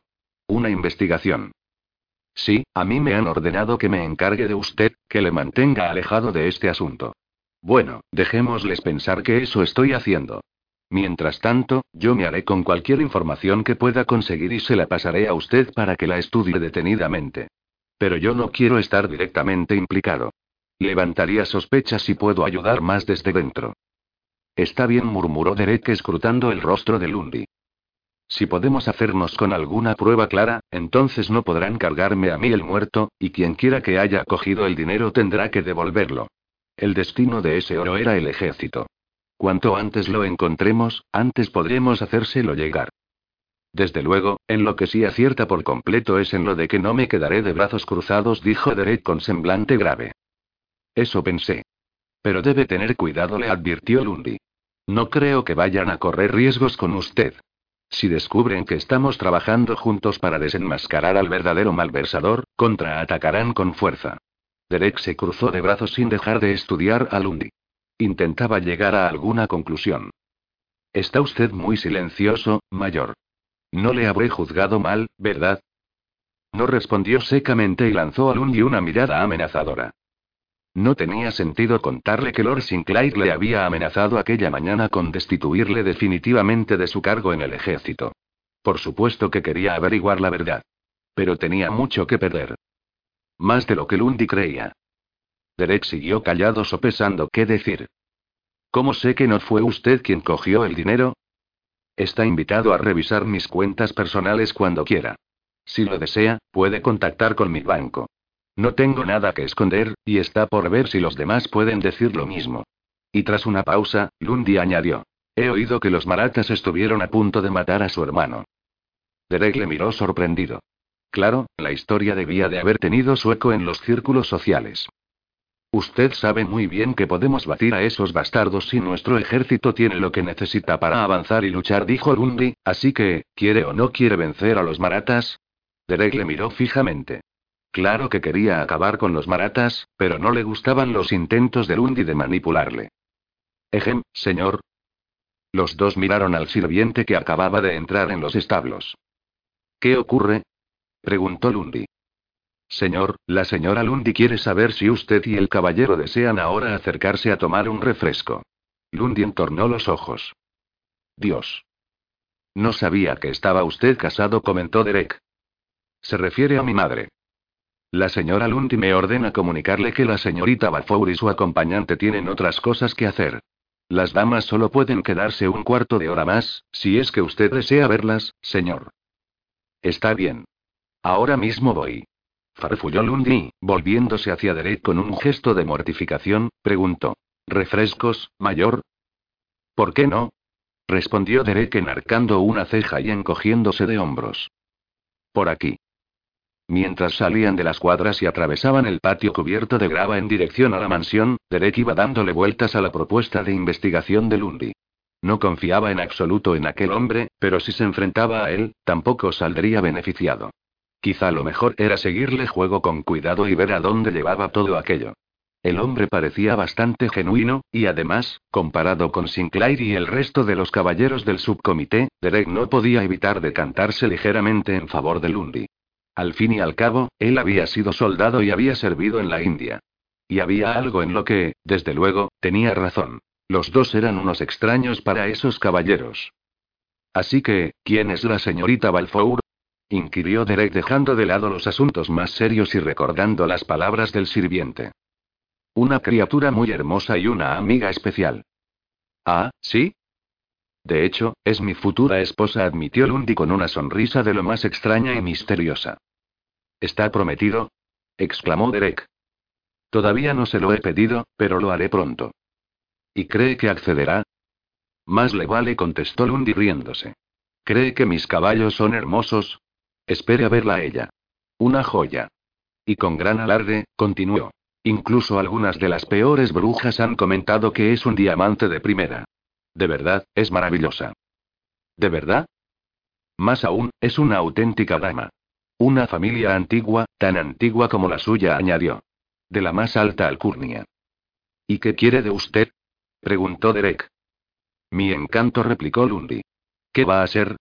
Su familia está arruinada. Bien, así que se va a casar usted sabiendo que se trata de una cazafortunas. Lundy se encogió de hombros. Con un alto y viejo linaje, como digo yo. Es usted valiente, dijo Derek encogiéndose a su vez de hombros. Bates. Gritó Lundy a su cochero. Prepara el carruaje para llevar al mayor de vuelta al torpe dentro de un rato. Entraron por la puerta principal y Lundy le indicó el inmenso recibidor. Por aquí musitó. Frente a él, recortadas contra unos ventanales con parteluz sentadas en unos sillones, había tres damas. Rápidamente, Derek fue presentado a la señora Lundy, la radiante dama de la casa que llevaba en el pecho un broche en forma de gallo de lo más llamativo y espantoso. A la acompañante de la muchacha, la señora Clearwell, una dama agradable con el pelo cubierto de horquillas en forma de estrella. Y por último, pero lo más importante, a la elegante damita que, desde que entraron en la sala, permanecía callada e inmóvil como una estatua. Esta es la señorita Balfour, anunció Lundy, quien, sin ocultar su orgullo, se dirigió hasta donde la joven estaba sentada y le tomó la enguantada mano de forma posesiva. Señorita Balfour, este es el mayor Derek Mead, recién llegado de la India. Es primo del duque de Auxcliffe, apostilló Lundy sin desaprovechar la ocasión de hacer saber a su amiga especial que tenía contactos de alto nivel. Mayor respondió ella sin ni siquiera levantar la vista para mirarle. Vaya. Así que era de las altivas, pensó Derek, sorprendido por el frío recibimiento. ¿Es que acaso se creía tan por encima de él que no era capaz siquiera de mirarle, a pesar de su parentesco con un duque? Derek contuvo un resoplido. ¿Qué más daba? Malditas debutantes londinenses. Ya había conocido a ese tipo de mujeres, cazadoras de fortunas, siempre en busca de primogénitos. No perderían ni un minuto de su tiempo con un hombre que no tuviera un mínimo de cien mil libras en el banco. A pesar de todo, le hizo la reverencia de cortesía y musitó. Señorita Balfour. Ella siguió ignorándole, con la mirada fija en el suelo y el rostro pétreo, como cubierto de una arrogante máscara desprovista de emoción alguna. Cuando Lundy soltó su mano, la muchacha la depositó de nuevo sobre su regazo junto a la otra. Las viejas damas situaron a Derek en una silla entre ellas y, entusiasmadas, empezaron a bombardearle con un sinfín de preguntas. ¿Qué le trae por Inglaterra, mayor? Me envían para dar cuenta ante el comité de la situación del trato en la India, señora. ¿Ante el comité de Erie? Sí, señora. ¿Está usted casado? No respondió Derek sin poder contener la risa ante la pregunta tan directa de la señora Clearwell. No lo estoy, señora. Bueno, pues vamos a tener que buscar a alguien para usted. Señora Clearwell. exclamó la señorita Balfour con la cabeza gacha y aparentemente presa de la mortificación. Por supuesto. Intervino la madre de Lundy para regocijo de Derek.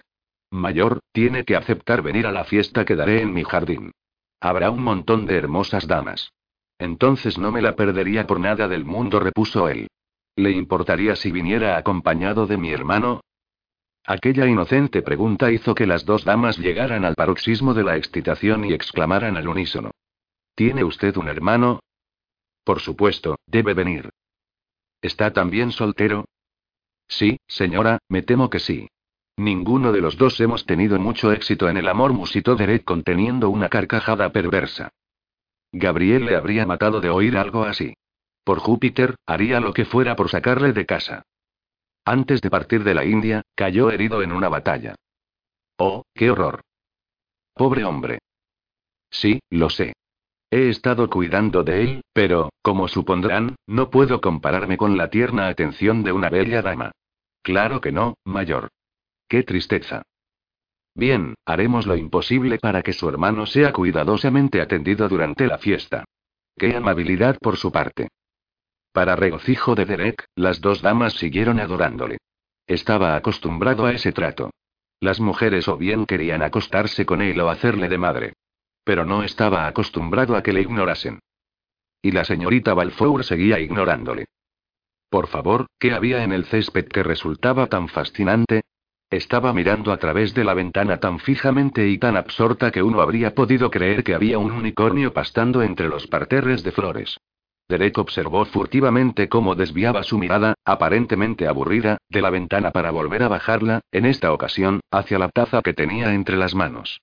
Como si las hojas de té fueran a revelarle los secretos del universo. La chica se estaba comportando con una evidente mala educada. ¿Tendría dolor de muelas?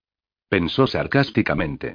O quizá su ego masculino se sentía herido porque una bella damita no le prestaba atención. Había olvidado que estaba a punto de prometerse a Edward Lundy. Y sin embargo, había algo extrañamente familiar en ella. Deseaba que levantara la cabeza y le mirara para averiguar dónde la había visto antes.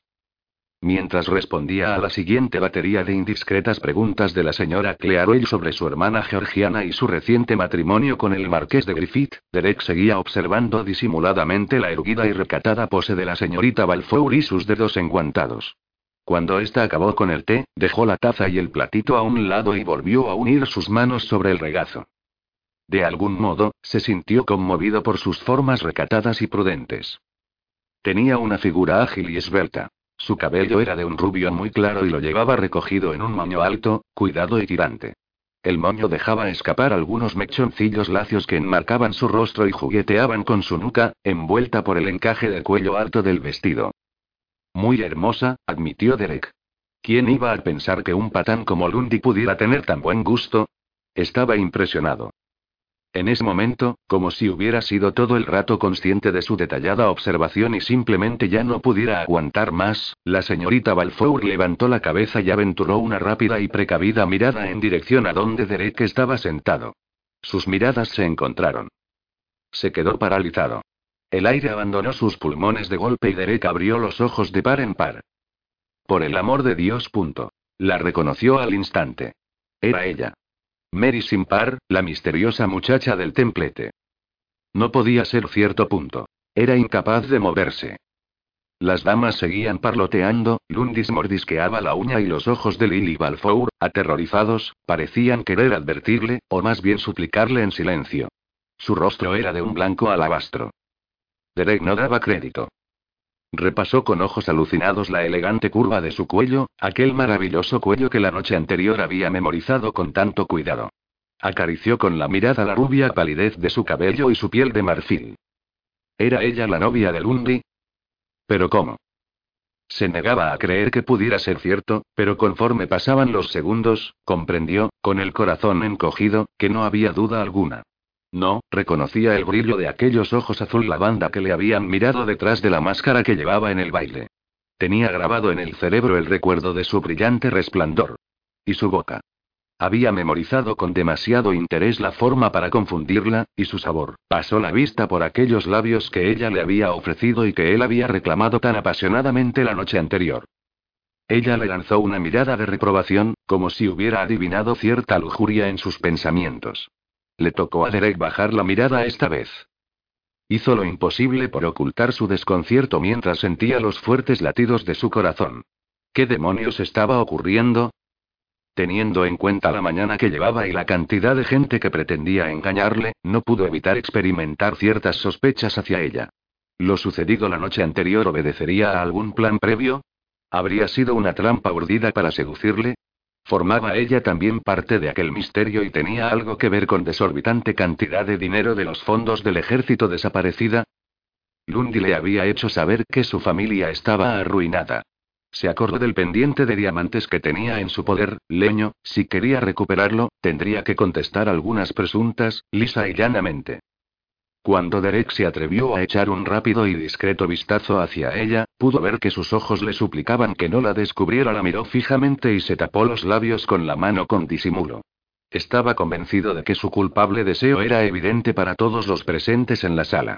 Sin embargo, nadie pareció darse cuenta. Le resultó gracioso descubrir que la muchacha debía estado allí sentada, no ignorándole, sino intentando desesperadamente que no le prestara atención, como si fuera capaz de esconderse. Bueno, al menos ahora ya sabía por qué la noche anterior se había negado a decirle su nombre. Mary Simpar había cazado a un potentado, pero había corrido un gran riesgo por los besos robados de Rek. Aquel pensamiento le complació y también hizo que sintiera un poco menos de desconfianza hacia ella. Pero no se daría por satisfecho hasta que no hubiera tenido la oportunidad de interrogarla personalmente. Déjenos servirle unos refrescos, mayor. Lily, ¿podrías? Oh, sí, por supuesto. No es necesario. Puedo servirme yo mismo, dijo él. Se puso en pie y se dirigió hacia el aparador donde estaban las bebidas, a unos metros de distancia. Probablemente, aquella sería la única oportunidad que tendría de acercarse a ella. Mientras Derek estaba de pie junto a ella frente a la mesa de las bebidas, observó la oferta de dulces variados y pequeños sándwiches procurando aparentar indiferencia. La tensión entre ambos cortaba el aire. Estaban de espaldas al resto. Todo tiene una pinta deliciosa, dijo él en voz queda sin necesitar más que aquel breve comentario para que ella interpretara la intención de sus palabras. Ella se apartó un poco. ¿Qué me recomienda, señorita Balfour? Con mirada altanera y la atención centrada en la bandeja de dulces y de sándwiches, Lily contestó. Seguramente todo será de su agrado, mayor. No parece usted muy selectivo. Edward, querido, ¿qué quiere que le lleve? Lo mismo que el mayor contestó. Derek enarcó una ceja. Dudaba mucho que la joven le hubiera dado nunca a Lundy lo que le ofreció a él la noche anterior. Lily Balfour le lanzó una gélida mirada de advertencia. Derek contuvo una sonrisa perversa y preguntó muy serio.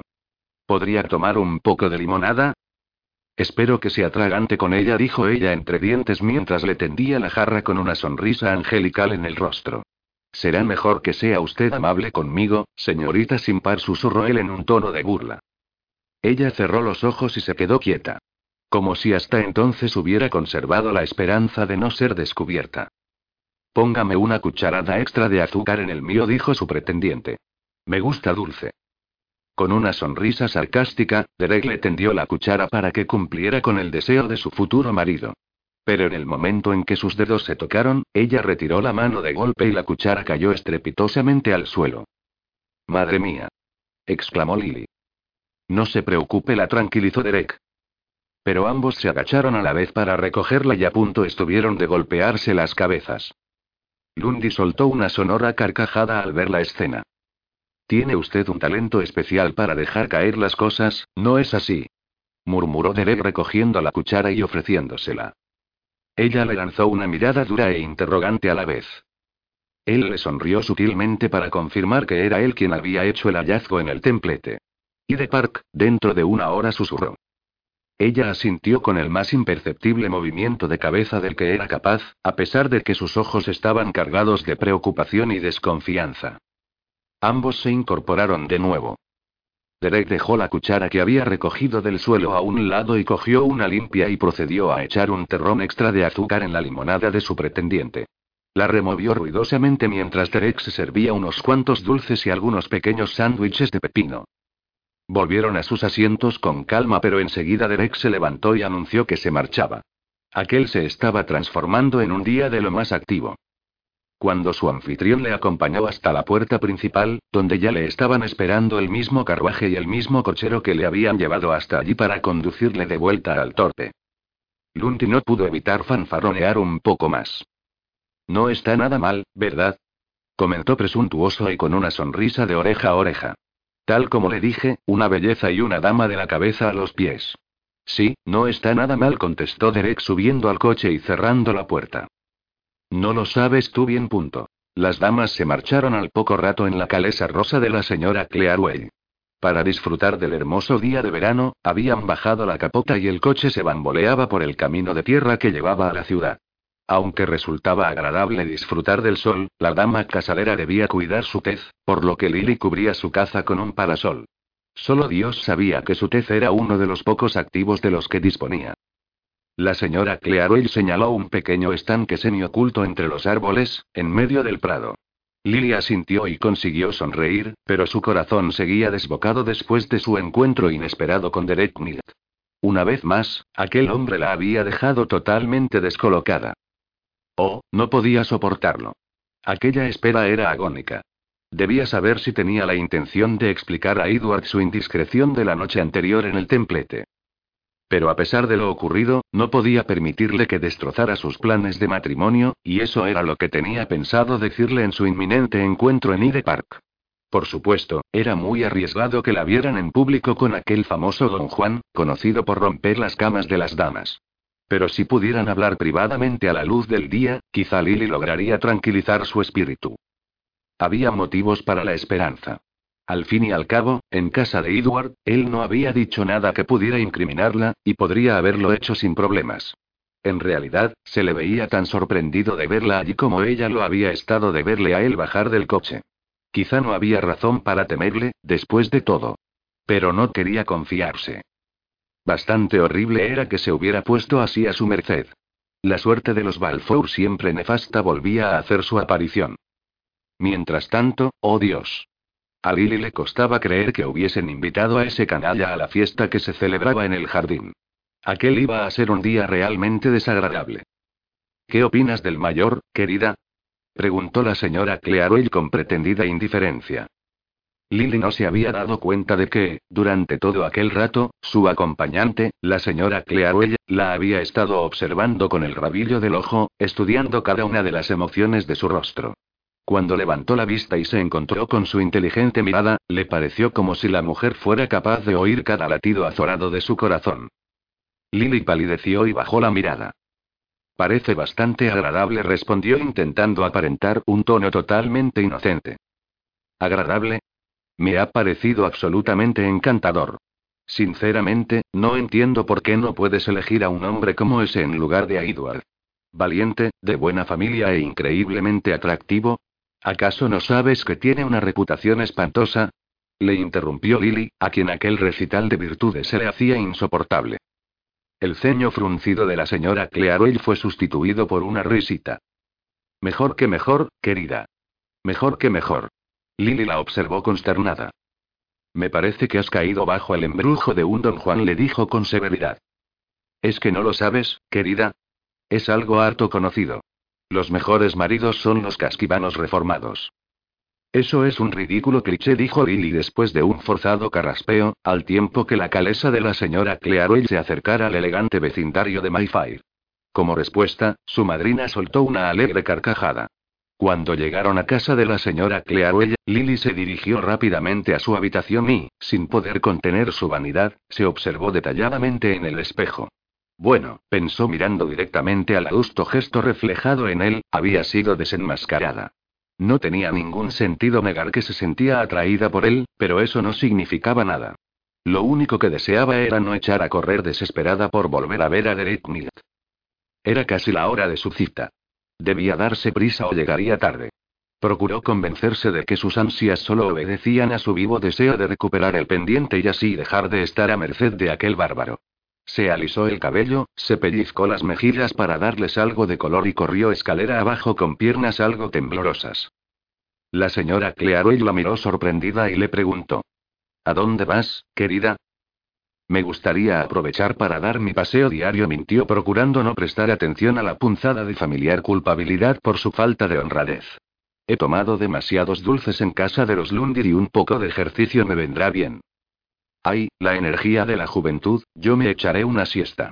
Esta señora Lundy es encantadora, pero habla tanto que me deja agotada, dijo su madrina ofreciéndole la mejilla que Lily besó obedientemente. Y seguidamente, añadió. No te olvides de llevarte a Eliza contigo. Esto no es el campo y no puedes salir sola. Sí, señora. Cuando la señora Clearwell se retiró a su habitación, Lily hizo venir a Eliza, la pecosa criada que le habían asignado para atenderla. No tardaron mucho en estar las dos en Hyde Park, en medio del ir y venir de la gente que circulaba por las pistas del parque. Había paseantes, pero no tantos como habría un poco más tarde, a eso de las 5 de la tarde. Se detuvieron junto a la verja y observaron a damas y caballeros elegantemente vestidos circulando en sus monturas y carruajes. Lily oteó el parque en busca de Derek Milt. Al cabo de un momento, le localizó. Se acercaba dando la vuelta a una curva del sendero, montando a lomos de un lustroso semental negro.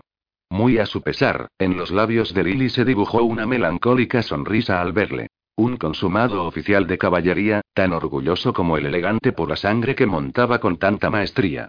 El caballo parecía bailar con él. Ah, pero Lily no necesitaba un héroe con brillantes botas de caña y hombreras doradas. El único rescate que necesitaba era el de la menguada cuenta corriente de su familia. Tenía serias dudas de que el poderoso Zeus fuera a hacer llover sobre ella un chaparrón de oro, así que debería ser Edward Lundy quien la rescatara. Dios, mírele. murmuró la criada cuando la magnífica pareja se acercó a ellas.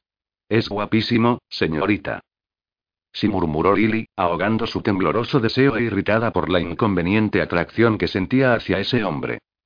Se dio la vuelta para no seguir mirándole boquiabierta. De hecho, Eliza, me temo que esta es la razón por la que estamos aquí. Para poder verle, señorita. Algo más. Tengo que hablar con él. Eliza apartó inmediatamente la vista del mayor y se volvió hacia Lily con los ojos abiertos como platos. ¿Cree usted que es correcto, señorita? Lily la miró en silencio y dejó entrever su aflicción. Eliza pareció replantearse su comentario, y agachó la cabeza o de excusa como queriendo indicar que ni ella ni ningún otro miembro del servicio habían oído jamás que la señorita Balfour hubiera hecho algo incorrecto. Bueno, concedió finalmente, si debe hablar con el caballero, imagino que tendrá una buena razón. Gracias, Eliza dijo Lily en tono suave. No tardaré mucho. Lily volvió a mirar en dirección a Derek Nint y se dio cuenta de que él la había visto. Al igual que en el salón de baile, su atenta mirada la había encontrado en medio de la multitud del parque y ese momento la mantenía fija en ella. El corazón de Lily empezó a latir desbocado. Desde el otro lado del césped, Derek la miró directamente, hizo la vuelta al caballo y se dirigió con un brioso trote por el paseo de grava que bordeaba el lago Serpentine. Lily se fijó en el lugar que había escogido para su encuentro, un rincón de elevados arbustos y grupos de árboles que ocultaban parte del paseo alrededor del estanque. No era un rincón tan aislado como el templete con techo en forma de piña, pero, de cualquier modo, esta vez no iban a besarse. Qué pena, musitó una juguetona voz que Lily reprimió sorprendida ella misma de oírla. De acuerdo, dijo finalmente Lily adoptando una actitud pragmática. Dio un fuerte suspiro y se preparó para el encuentro. Mientras Eliza se quedaba atrás obedientemente, Lily se dirigió hacia el lago Serpentine para plantar batalla de Derek Milt.